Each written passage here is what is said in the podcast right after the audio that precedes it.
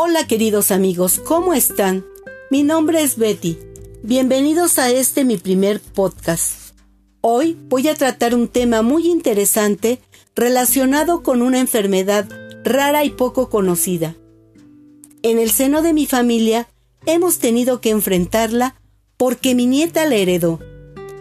Quiero compartirles que tampoco la conocíamos.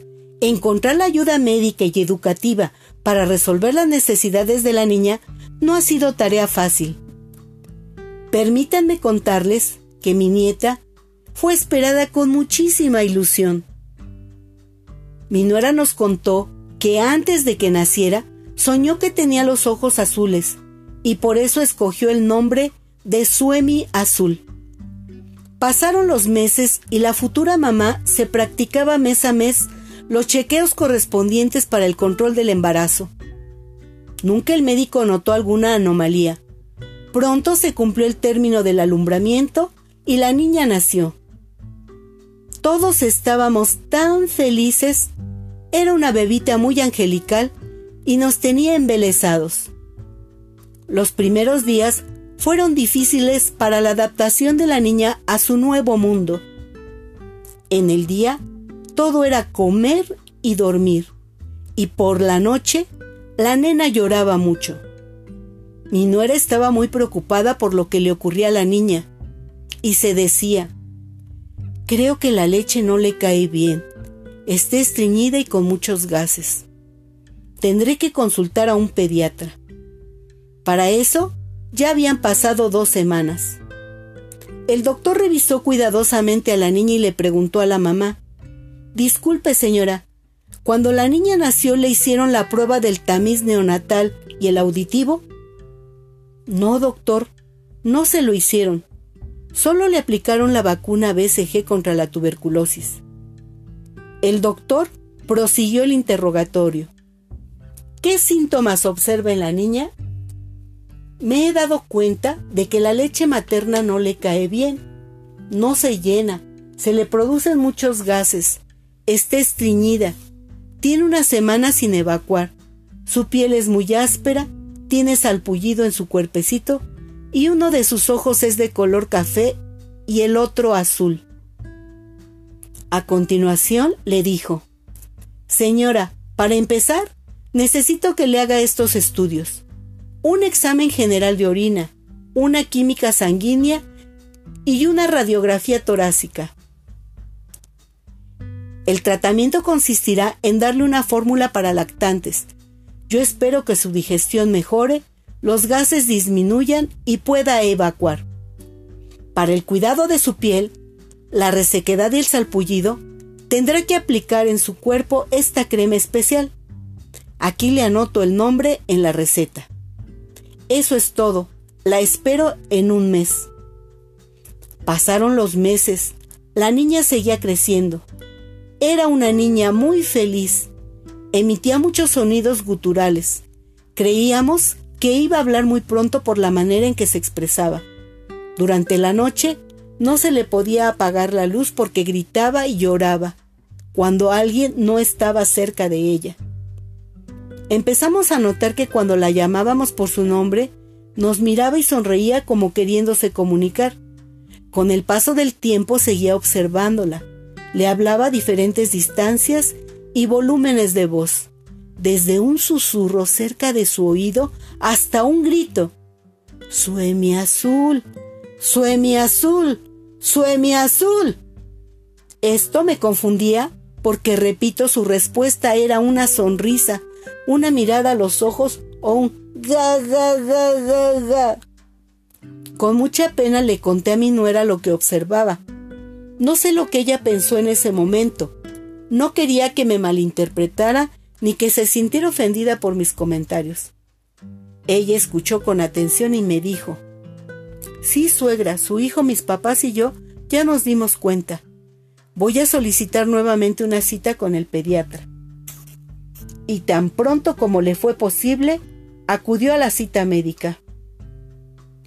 Ya en el consultorio, el médico comentó, ya leí las observaciones que anoté y revisé los estudios que le hicieron a la niña.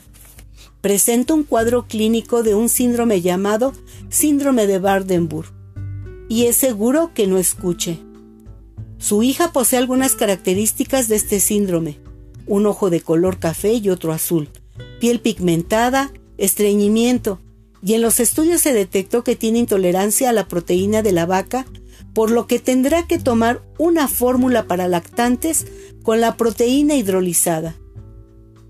Solo en caso muy muy necesario, tendrá que administrarle un laxante para el estreñimiento. Le recomiendo que acuda con un audiólogo para que le haga una evaluación auditiva y detectar qué tan profunda es su sordera. El audiólogo propuso el uso de los auriculares. Posteriormente y con tristeza en el corazón, los auriculares no le funcionaron. Al hacerle nuevamente otra audiometría, se diagnosticó que su sordera era profunda. Tuvimos que aceptar esta cruda y cruel realidad. Esta historia no termina aquí, esta historia continuará. Ahora quisiera preguntarte a ti, papá, mamá y público que esté escuchando. ¿Han observado que algunas personas tienen un mechón de color claro, que sus ojos son de diferente color, su piel presenta manchas claras y son sordas? Como padre o madre de familia, ¿sabes cuál es el origen de estos síntomas y cómo enfrentarlos? En este podcast abordaremos este tema llamado síndrome de Bardenburg. Te estarás preguntando, ¿Cuál es este síndrome? Nunca lo había escuchado. ¿Tú sí lo conocías? ¿Cuáles son las causas que originan esta enfermedad? ¿Qué pruebas y tratamientos existen para mejorar la condición de vida de estas personas que lo padecen? Ahora vayamos paso a paso en el conocimiento de este tema. Acompáñame. ¿Qué es el síndrome de Bardenburg? El síndrome de Bardenburg es un desorden genético que se hereda en forma autosómica dominante. Esto significa que solo uno de los padres tiene que transmitirle el gen defectuoso a su hijo para que éste resulte afectado. Ahora bien, ¿cuáles son las causas? El defecto básico del síndrome de Bardenburg es desconocido, aunque diversos investigadores creen que esta alteración del desarrollo se podría deber a la migración anormal de las células de la cresta neural y células del nervio auditivo, y a la falta de los melanocitos causantes de las alteraciones pigmentarias. Investigaciones en genética indican que el gen está localizado en los cromosomas 2 y 3, y su frecuencia es de 1 por cada 42.000 nacimientos. También se ha encontrado en hombres y mujeres de todos los grupos étnicos y raciales. A continuación te presentaré algunas de las características principales. Puente nasal ancho o con algún tipo de malformación. Desplazamiento del canto interno del ojo, llamado distopia cantorum. Ojos ampliamente separados tipo 1. Desarrollo continuo de las cejas alteraciones de la pigmentación y coloración de los ojos, iris azul, iris bicolor y o heterocromía. Labio leporino es poco frecuente. Sordera o hipoacusia neurosensorial, más frecuente en el tipo 2.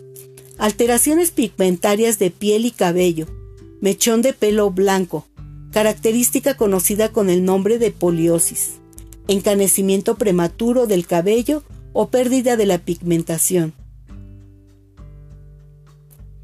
Estreñimiento y otros problemas digestivos tipo 4. Anomalías musculoesqueléticas, problemas con el movimiento, tensión muscular de las extremidades, dificultad para enderezar completamente las articulaciones tipo 3. Probable disminución leve de la capacidad intelectual o microcefalia tipo 3. El síndrome de Bardenburg se clasifica en cuatro tipos básicos en función del curso clínico y los síntomas específicos presentes en las personas afectadas. Así tenemos tipo 1, tipo 2, tipo 3 llamado síndrome Bardenburg-Klein y tipo 4 síndrome Bardenburg-Shah. Por último, hablaré de las pruebas y tratamientos que existen y que tú, como padre o madre de familia, debes conocer para que tu hijo tenga un tratamiento y manejo adecuado para una mejor calidad de vida. Pruebas que se deben aplicar al paciente. Pruebas genéticas, audiometrías, tiempo del tránsito intestinal, biopsia de colon. La enfermedad de Hirschsprung requiere tratamiento quirúrgico. Ahora vamos a conocer algunas recomendaciones para su tratamiento. Según los especialistas, no existe una cura o tratamiento específico. Este se centrará en los síntomas y complicaciones concretas de la disfuncionalidad o riesgo que pueda suponer para el paciente.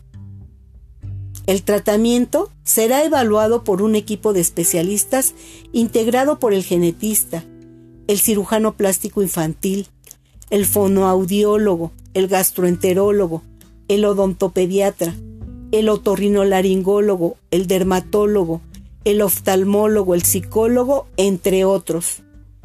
Tengo que subrayar que todo esto, sumado a la estrecha colaboración de los padres y el entorno familiar, Tratamiento. Se recomienda el uso de audífonos o el implante coclear para mejorar la discapacidad auditiva, las habilidades cognitivas, el lenguaje y la comunicación. A las personas que padecen de estreñimiento se les recetan dietas especiales y medicamentos para mantener el intestino en movimiento. Las anomalías morfológicas pueden desencadenar problemas de ansiedad, depresión y autoestima. En este caso, la terapia psicológica puede ser de gran ayuda. Para la atención de la discapacidad intelectual, se puede aplicar un plan individualizado en el ámbito educativo, de acuerdo con las necesidades específicas de cada niño. Otros síntomas se tratarán según corresponda. Por ejemplo, el uso de cosméticos para controlar los defectos de pigmentación y los ojos mediante gafas de sol. Atención, atención. La asesoría genética puede ser útil si se tienen antecedentes familiares de síndrome de Bardenburg y se planea tener hijos. Quiero comentarte para tu tranquilidad que una vez que se corrigen los problemas auditivos, la mayoría de las personas afectadas por este síndrome deberían poder llevar una vida normal.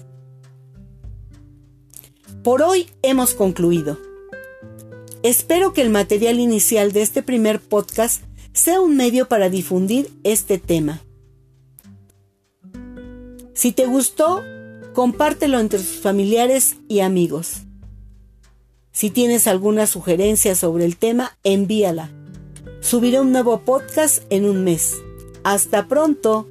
Y recuerda, para todo siempre hay una solución. No te olvides, soy Betty.